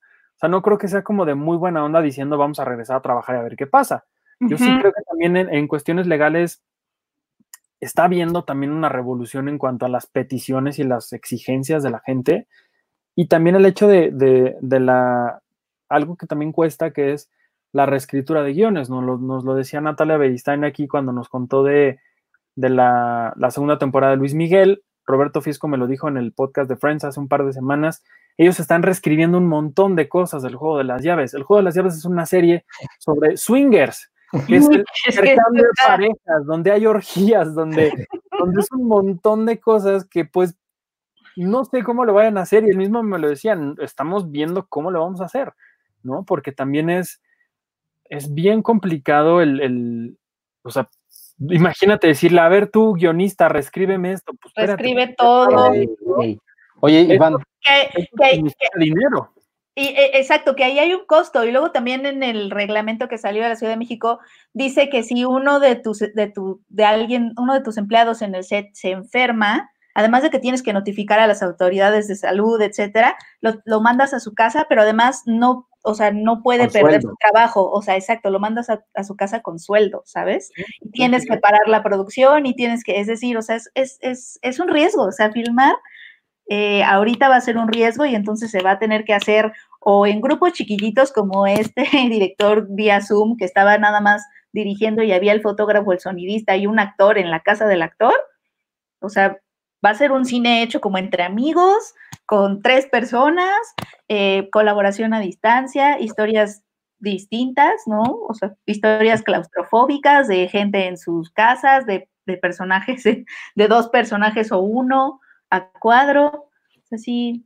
Que ojo, así lo está haciendo la publicidad. O sea, los primeros que regresaron a trabajar fue la industria de la publicidad que yo lo, lo, que sé, la verdad es que no, no, he conocido mucha gente que trabaja en publicidad o no me han contado tanto del mundo de la publicidad, que eran así súper presupuestos y sets súper complicados y un montón de gente y así seis semanas para grabar un comercial de 30 segundos. Ahora no, o sea, ahora sí es como lo estás diciendo, ¿no? El menor tiempo posible, como casi, casi como quede, ¿no? Y porque así tiene que ser. Están cambiando un montón de cosas y también creo que al final el, que también podría salir ganando un poco es el género de la animación, ¿no? Porque creo que pues tienes a, gente que trabaja solo en, solas en sus, talleres, no lo hemos visto con, con todos los animadores de Guadalajara, pues está una o dos personas haciendo pues prácticamente toda una historia de pieza a cabeza, entonces sin duda alguna creo que si alguna opción tendríamos, además de hacer puras historias desde casa, virtuales, vía Zoom y lo que quieras, sí sería la, la animación. Estaría bueno para que Yo sí hubiera más películas lo que creo que, es que, o sea, no sé si Iván, yo creo que se acuerden, no sé si, si Arturo y Penny, igual sí. Creo que estamos viviendo el escenario del demoledor de Sylvester Stallone. sí, el del sexo con. Eh, o sea, no solo eso, donde, donde te ponías, donde se ponía el casco y así de, ay, pero es que, y le dice Sylvester Stallone a Sandra Bullock, pero ni siquiera te toqué. Ese, ese por un lado, y por otro, que hubo guerra de franquicias y ya solo, solamente existe Taco Bell, y por Sí. otro, que ya no puedes decir groserías porque todo el mundo se ofende y porque ya está ya ¡Wow! es, ya es imposible, pues, o sea, tienes que estar súper cuidándote porque no tienes que hacer nada malo. O sea, creo que estamos viviendo el mundo del demoledor. No, Ya todavía sé. no hemos llegado a las tres conchas, pero igual estamos en una de esas. Pero, pues, Esperemos que no haya hamburguesas de rata. Hamburguesas. Seguro que ya hay. Sí, seguro. Wow, sí, cierto. No, no había pensado en lo de las groserías. Y de O sea, porque el demoledor a cada rato no puedes decir groserías. Y ya se saludan así, no sé si se acuerdan que se saludan así. Y Sí, le hacen así, y, y hasta Sandra Bullock le pregunta a alguien, oye, pero ¿por qué Sylvester Stallone le ha- habla tan mal y como tan, tan así como de macho con este otra persona? No, pues es que así se hablaban los, los, los hombres heterosexuales en aquella. Wow, la voy a ver. La, la- chale, sí. o sea, Oye, que- la veo.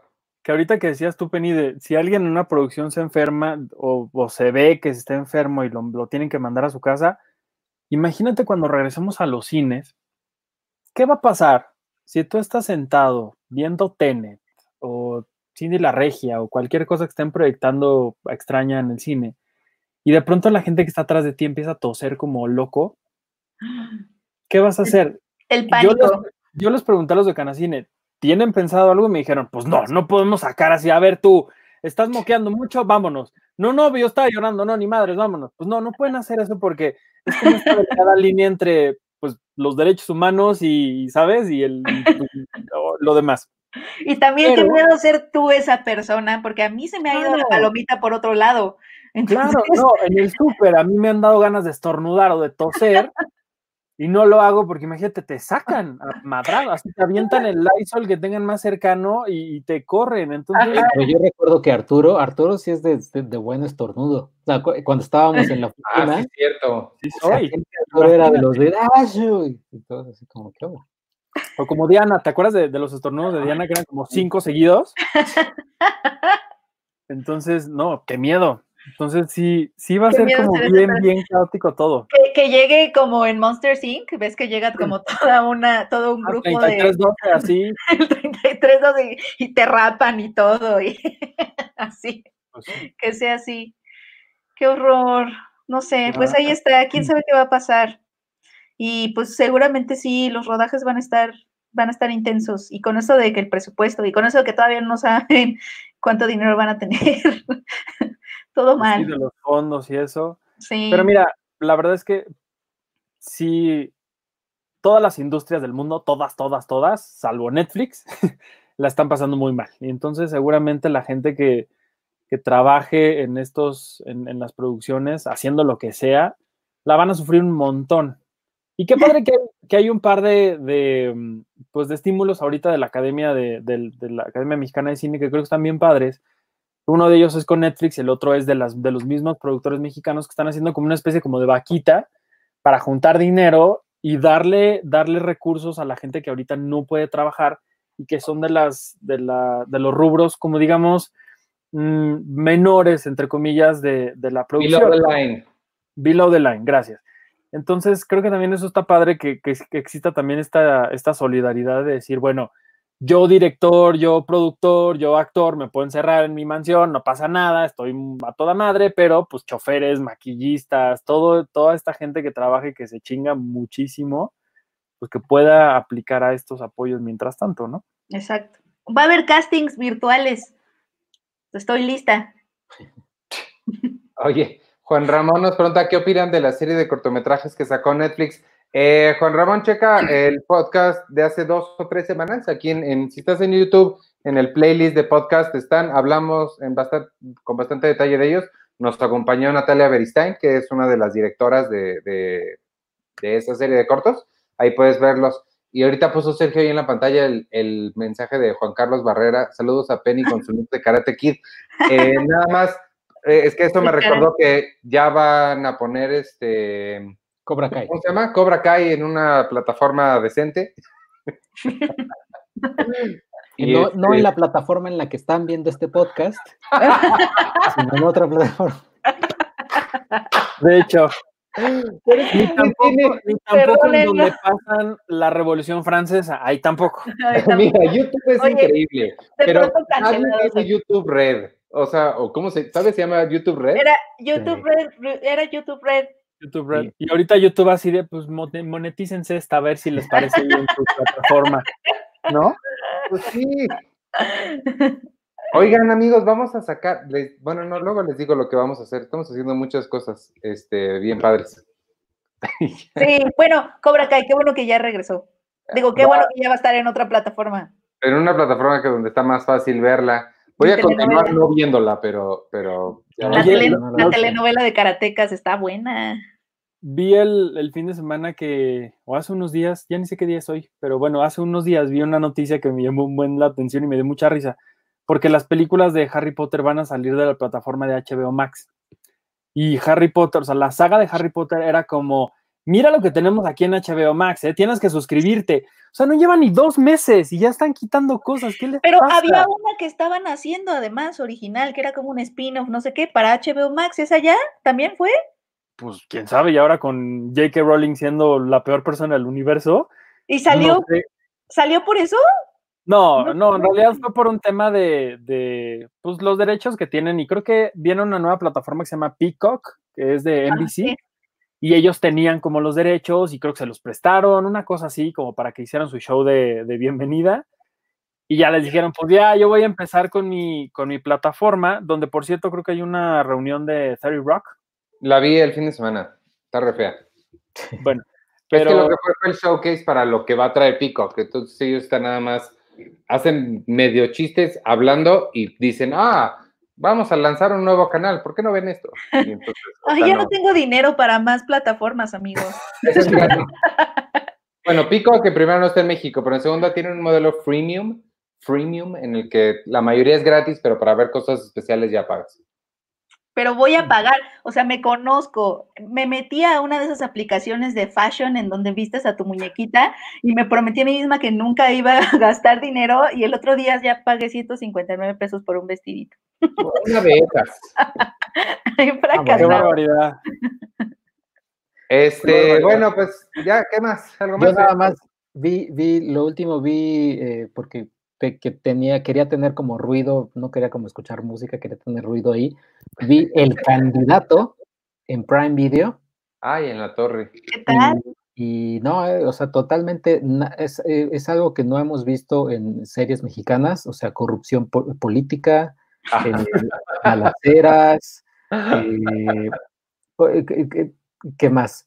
Los mismos actores de siempre, todo, tiene todo lo que no, no hemos visto en series de televisión. Este, Joaquín Yo vi a Erendira Ibarra y dije, otra vez Erendira Ibarra haciendo un papel como en 200 series en las que ha salido siempre, pero no, no lo he visto, no lo he visto. de Ibarra o, o del papel, que, que sí, yo sí me pregunté, o sea, pero ¿por qué lo hicieron así? Ella interpreta a una chica de Estados Unidos eh, que vivió en Estados Unidos y que llega aquí porque es este agente de la CIA, algo así, y habla perfectamente español, y ya, pero casi hay como dos, tres personajes que le preguntan, oh, hablas raro, ¿de dónde eres? "Ah, de Chicago. Oh, De Pero Chicago. ese papel, ese papel lo hizo en, en Ingobernable, ¿no? Pues hacen los mismos. Sofía, Sofía Cisniega, que es una actriz también que sale en, en varias, sale en, creo que aquí en la Tierra, o sea, aquí en la Tierra, se la de Gael García se estrenó en Fox Premium este fin de semana y es lo mismo casi que el candidato, porque salen los mismos haciendo de lo mismo, con la misma historia, y Dios política mío. corrupta, y sí es como... política te, y corrupción. te mandé, te mandé una foto a tu WhatsApp, Checo, para que, por si nos puedes hacer el favor de, de- de ponerla aquí. Porque yo empecé a ver, como les dije, eh, Oscuro Deseo. Con Maite Perroni. con Maite Perroni y este Alex Speiter, creo. Ajá. Y la trama está muy buena y con trama me refiero a ellos dos. Eh, en realidad, más allá de eso, pues, pues está como muy raro el, el- el asunto. ¿Es corrupción política? No, es, es la historia de una mujer casada que, que tiene un amorío con un chavillo, ¿no? Y pues imagínense, Maite y este hombre que pues, mi referente de él antes de esto era Aventuras en el Tiempo, entonces fue una sorpresa muy, muy grande verlo encuerado y haciendo cosas con Maite Perroni. Pero bueno, esta imagen que yo les estoy mostrando aquí en la pantalla es de uno de los capítulos de la serie. De un lado tenemos una nota de un periódico que se llama El Informante y del otro lado, de, de, digamos que del lado izquierdo de, de su pantalla, es un Bill Lorem Ipsum. O sea, consta que nosotros en las revistas y en el mundo editorial conocemos como texto de referencia, como para que sepamos qué va a ir ahí, como para que veamos más o menos el espacio que vamos a ocupar para escribir. Pero Y es algo que te da por default. Sale en la pantalla. Sale en la serie. Yo no sé cuánto les pagaron a Argos Televisión por hacer esta serie. Yo no sé la gente que está encargada de hacer este tipo de cosas, pero oigan, mínimo invéntense la nota si la van a poner así, o pongan la que tienen del lado derecho más grande, pero no pongan, porque aparte hacen un close-up al, al- a la tele, a la computadora, y sale dos veces. Entonces, está, está muy extraño. Yo al principio dije, ¿qué onda con esto? ¿Es, ¿O es parte de la serie y lleva, ahora vamos a empezar a hablar de, Ahí de está Loren. Sí Sí, ahí dice, Lorem, en, el, en close-up. la- en el segundo párrafo dice Lorem Ipsum. En, en el segundo párrafo es Lorem Ipsum. Ahí está. Oye, y, y David Fincher que se pone a llenar los cuadernos de Fight Club con cosas reales, aunque nadie nunca lo a ver. Y en Roma mira. Alfonso Cuarón que, que puso en los cajones que nunca Adentro sirven de los para otras cajones. cosas. Exacto. Miren, en la defensa de la serie yo dije, ah, miren, a lo mejor ahorita vamos a empezar a hablar de posesiones demoníacas, de rituales satánicos, aquí está la receta para que la empiecen a leer, porque si alguien me hiciera el favor de leer la primera línea, pues claramente parece que empezamos a hacer un ritual satánico para invocar a Belzebut o una cosa peor. Duis autem bel eum iruire dolor in gendret in vuluputate. Ahora léalo con la voz de Checo de Overlord, Overboard. A ver, chico. Entonces yo dije, a lo mejor, bueno, la serie ya va a empezar, hay una cosa medio Sí. satánica y loca, y a lo mejor ahí empieza a despegar un poquito más. Porque no está mal, o sea, sí, sí, no es la gran producción, ni no, no está mal, pero sí empieza a ser un poco como descabellada hasta donde voy. Pero bueno, esta imagen que yo vi, que se la quise compartir aquí porque me dio muchísima risa, porque dije, oigan, si tienen un dineral para hacer todo lo que están haciendo, Martín Hernández, la fotografía está muy padre, es decir, es una producción pues, pues bien hecha, ¿no? Pues mínimo le hubieran ahí tecleado bien lo que estaba apareciendo en la pantalla porque se ve, se ve un poco mal. Y otra cosa, Martín, no sé si el Martín Hernández que aparece en los créditos es el que hace el sonido y es el Martín Hernández que yo me estoy imaginando. Pero yo no sé por qué en una serie donde pues sí es un medio misterio y medio una cosa ahí, un medio thriller, todo el mundo tiene que hablar así. Y entonces todos estamos hablando así toda la serie. No, le tengo que regresar porque digo, ¿qué dijeron? Porque de verdad es un, es un murmullo constante que yo digo, oigan, pues, está bien que es una onda medio de suspenso y demás, pero Calmen. Ajá, o sea, se calmen puede, un poquito. se puede hacer suspenso hablando bien. Exacto. O sea, les digo, no está tan mal. Yo soy muy fan de Maite. eh, la dirige Kenia Márquez algunos episodios. Entonces, este, pues véanla. Véanla porque está, está medio, está interesante. Les digo, yo no había visto a, a este Alex Spater antes de, de esto más que en Aventuras en el Tiempo, donde era un un chamaco de dos años. Entonces, verlo ahora haciendo las cosas que hace, pues también me sorprendió un buen. Y, y Jorge Poza, que antes de esto yo lo vi en, en el segundo aire, entonces también fue como una sorpresa volverlo a ver en, en la pantalla, pero El, el chavo este es el de, el de la norteña. Me gusta, pero me me asusta. gusta, pero me asusta. Eh, Sí, ¿no? Sí. Sí, pero sí, yo no. nunca la vi. Ah, yo sí. Está buena, está bonita. Sí. Con, con Mini West, ¿es Mini West? Mini Mini West. West. Bueno, pues este, ya vámonos. ¿Qué Sí. quieren hacer de pregunta de la semana? ¿Se van a disfrazar? Hay que hacer. ¿Qué artículo de la de- revista les gustó más? Esa podría ser una buena pregunta. Los míos, obvio. Ah, ¿me estás, ¿no me estás preguntando a mí? Está bien, puedes contestar. Podemos preguntar eso.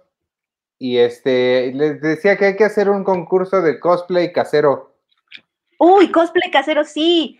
Oye, y eh, sí, no, pero es que ya regalamos las películas de los clásicos, ¿verdad? Ese hubiera podido ser un buen premio. Pero eso ya, eso ya fue otro concurso. Hay que pensar en algún regalo que darles, pero sí me gustaría eso, poner la creatividad a, a funcionar. decir de Walter Mercado? Es de Walter, enséñanos tu capa más Walter. Ándale. O de, personajes de los, olvidados, porque los olvidados, según un periodista mexicano, tienen la culpa de que, tomemos tanta Coca-Cola. sí, eso. Ah, el internet cada vez se pone más, más, más chistoso y qué pedo. Sí, un concurso de cosplay estaría padre. Hay que, hay que buscar un, premio, padre. cosplay, casero. Casero. Pero igual y tendríamos que poner el ejemplo. Sacheco tiene su casco, pero el casco no, no, cuenta, porque pues el casco ya está hecho. Pues ya está. Bueno, puede ser, puede ser otra cosa. Podríamos poner el ejemplo el próximo podcast. Ándale, a ver, el próximo podcast traemos un ejemplo de, de, de cosplay, casero. Ajá. A ver qué tal. Bueno, pues vámonos amigos, acuérdense de seguirnos este, toda la cobertura de Comic Con y el anuncio del Ariel el jueves. Comic Con es de miércoles a domingo, el Ariel, el anuncio de los nominados es el jueves, este día en el que también, no sé si vas a hacer Friends un episodio a la vez, Arthur, porque pues es el día del Ariel. Sí, pues en realidad lo, lo, pensé y pues no. esta, semana, no. A ver, lo que se me estaba ocurriendo era, y a reserva de lo que ustedes digan, ni siquiera lo comentamos fuera del aire, que podamos ocupar ese espacio que teníamos destinado para el podcast de Friends y que podamos conectarnos y platicar un poquito de las nominaciones. Lo que, lo que habíamos pensado ahorita antes, de que, antes de que entraran ustedes dos, estábamos diciendo Sergio y yo de hacer eh, unos lives chiquitos al final de cada día para hablar de Comic Con. Entonces, este, podemos el jueves, si quieres, hablar de hablar de las dos cosas o hacer dos separados, porque no sé si, bueno, después lo discutimos, pero fuera del aire. editorial. Algo, va a haber, algo va a haber. Este, Te mandé un mail, chécalo. Este, yo sí les mandé un mail, chéquenlo. Chequen sus deadlines para sus textos. El lunes estoy yo con Seinfeld, un episodio a la vez, y Carlos del Río. Si pueden, por favor, eh, suscríbanse a la revista, ténganos mucha paciencia, de verdad. Este, ahí vamos, pero todo lo estamos haciendo para, para sobrevivir y darles el, mejor contenido de, de, siempre. Y este, y nada, síganos. Yo soy arroba Iván Morales. Y nos pueden seguir en arroba cinepremier y en, en, todas las redes sociales, en Instagram, Facebook, Twitter, Instagram, Spotify. Gracias por escucharnos ahora por YouTube, los que nos hayan visto en vivo. Y nos escuchamos la semana que entra. varios nos preguntaron si los podcasts son todos los martes. Hoy empezamos a las 8, usualmente es a las 7. Entonces ahí checa las redes para que te enteres. Y nada, despídanse ustedes. Eh, yo soy arroba chicoche y un saludo a todos. Vean, si no se pierdan la, cobertura de Comic Con, como dice Iván, también eh, lo que tengamos del Ariel el jueves. Y pues nada, también eh, compren su revista, pídanla, porque viene una entrevista con Christopher Nolan, donde le pregunté, oye, ¿y si te retrasan Tenet? Y dice, no, no, mates. Oye, pobre, no, no pobre, sí estaban medio neceando, la verdad. Pues sí, estaba neceando, pero, pero pero bueno, yo creo que sí hay que ver Tenet como, como, como él quería en cines, pero pueden dársele un adelanto a, lo que viene de, en, la, en la revista, de la entrevista. Sí, mira, con Oye, mira, Jodie Whittaker va a bajar por la, por, al, sótano. Gracias, Iván. pero, o tal vez sea más fácil. Dios mío amigos, pues escuchas, está, está, están pasando muchas cosas que ustedes no están viendo porque no nos estaban acompañando en el YouTube Live. Puedes tomar las escaleras eléctricas. Gracias, Iván. Sí. O una canoa. ¿Cómo es la canoa?